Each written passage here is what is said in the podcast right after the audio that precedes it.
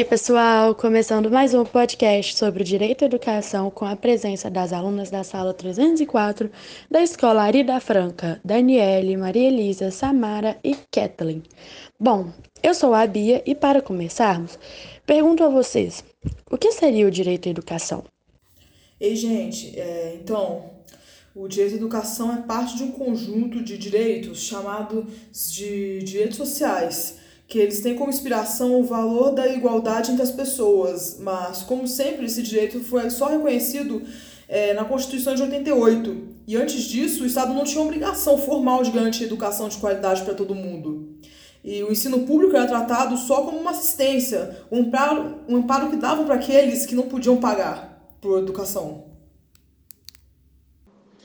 Além da Constituição Federal de 1988, Existem ainda duas leis que regulamentam e complementam a do direito à educação: o Estatuto da Criança e do Adolescente e a Lei de Diretrizes e Bases da Educação.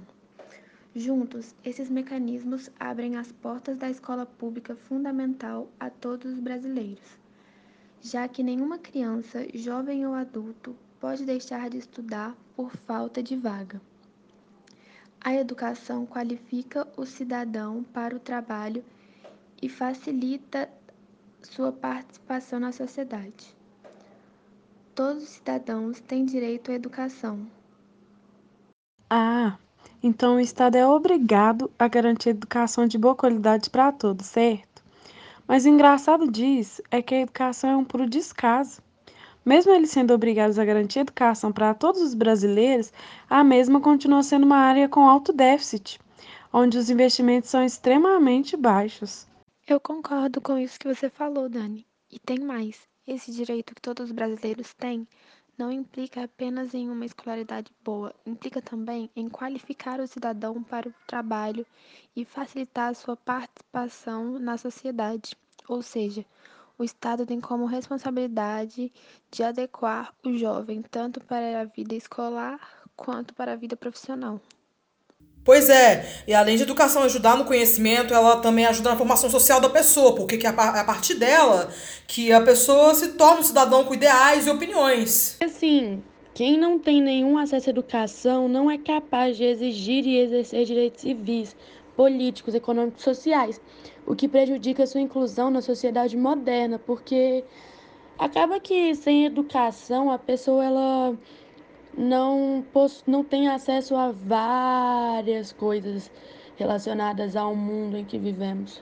É, galera, vocês estão falando aí que a culpa é do Estado em não investir mais na educação, mas esquece que muitas vezes que o aluno ou a aluna pode não querer frequentar a escola ou até mesmo não possuir transporte para ir à mesma.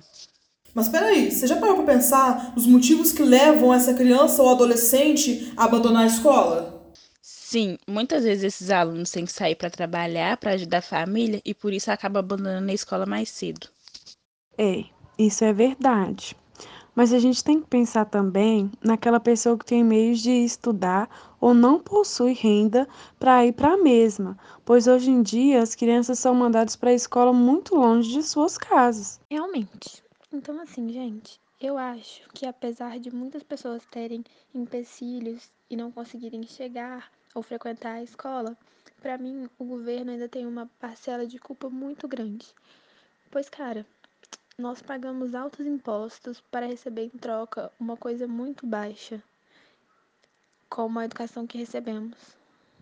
Escutando isso que vocês falaram, percebo que muitas vezes o governo tem culpa sim do jeito em que a educação é levada no país. Mas, querendo ou não, o aluno ele tem que ter na cabeça que aquilo ali é o melhor para ele e tentar desfrutar da mesma de diversas formas. Opa, você entrou em uma parte boa. Será que uma forma desse direito ser mais bem elaborado tem a ver com o jeito em que as pessoas são tratadas no meio escolar? Será que se houvesse um maior incentivo, melhores escolas e um governo mais acessível, a situação estaria diferente? Do meu ponto de vista, com certeza, porque imagina uma educação onde que tem estímulo. Seria incrível, porque assim elas teriam mais vontade de aprender e ter bons valores, porque querendo ou não, a educação está ligada com isso. Boa, Maria. Já perceberam que a educação leva uma coisa à outra? Sim, cara. Uma pessoa com educação básica bem feita consegue inserir-se no meio social rapidamente. Agora, aquela pessoa em que teve uma educação de baixa qualidade acaba muitas vezes indo para o mau caminho. Ai, gente, mas isso aí vai na decisão de cada pessoa. Porque a educação tá ali. Mesmo que seja ruim, que não seja uma das melhores, mas ela tá ali. Então isso vai de cada um.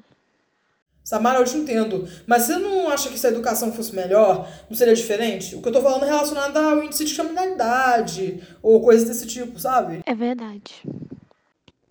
Então, meninas, é, para continuar, é, vamos falar agora sobre como que o governo pode mudar a situação desse direito.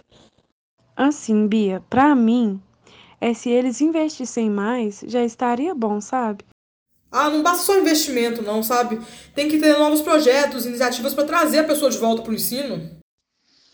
É, e tipo, acho que uma nova forma de trazer as pessoas de volta à escola ou faculdade seria investindo também em transporte de graça, é claro, para aquelas que estudam ou até mesmo uma ajuda de custo. Então é assim, gente. Igual vocês falaram, tem que ter muitas mudanças, porque assim já tá meio perdido. Então, vocês acham que se caso houvesse uma mudança brusca no modo em que a educação é levada pela sociedade e pelo governo, tudo estaria melhor? Concordo. Eu acho que sim, viu? Olha, eu percebi que nós temos muitas opiniões em conjunto. Para diferenciar um pouco, lanço para vocês a seguinte pergunta: será que o fato da educação estar indo beira abaixo também está ligado com a educação que vem de casa?